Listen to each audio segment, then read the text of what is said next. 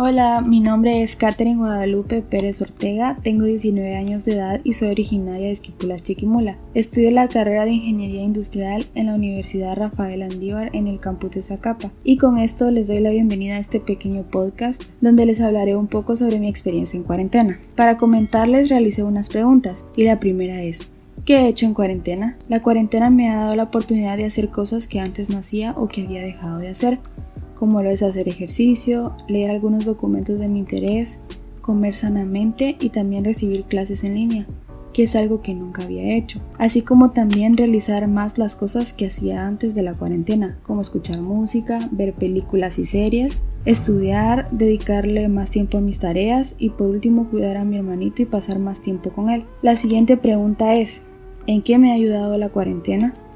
La cuarentena me ha ayudado mucho a convivir más y a conectar con mis papás, mi abuela y mi hermanito, ya que he podido pasar más tiempo con ellos, como también he conseguido tener nuevas amistades a través de las redes sociales y conectar con mis amigos de siempre. Pero sobre todo en lo que más me ha ayudado la cuarentena o lo que más le agradezco es el que haya podido acercarme más a Dios y no solo dedicarle y no solo dedicarle los domingos. La siguiente pregunta es ¿En qué me ha perjudicado la cuarentena?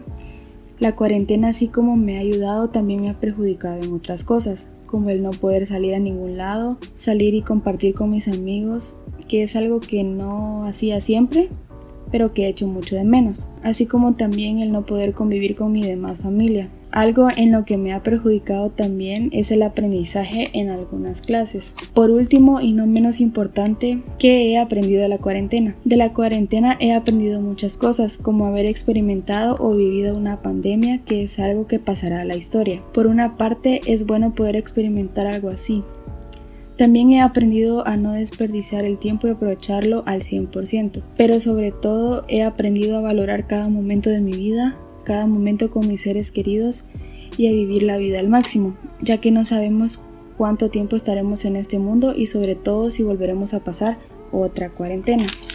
Ya para finalizar de esta experiencia, me queda de aprendizaje que la vida continúa y merece ser vivida, aunque pensemos que el mundo se ha detenido por una enfermedad y que las pequeñas cosas que hacemos nos motivan y hacen felices, tan felices que le dan sentido a nuestra vida. Hasta aquí llegaría mi pequeño podcast, espero que sea de su agrado. Muchas gracias.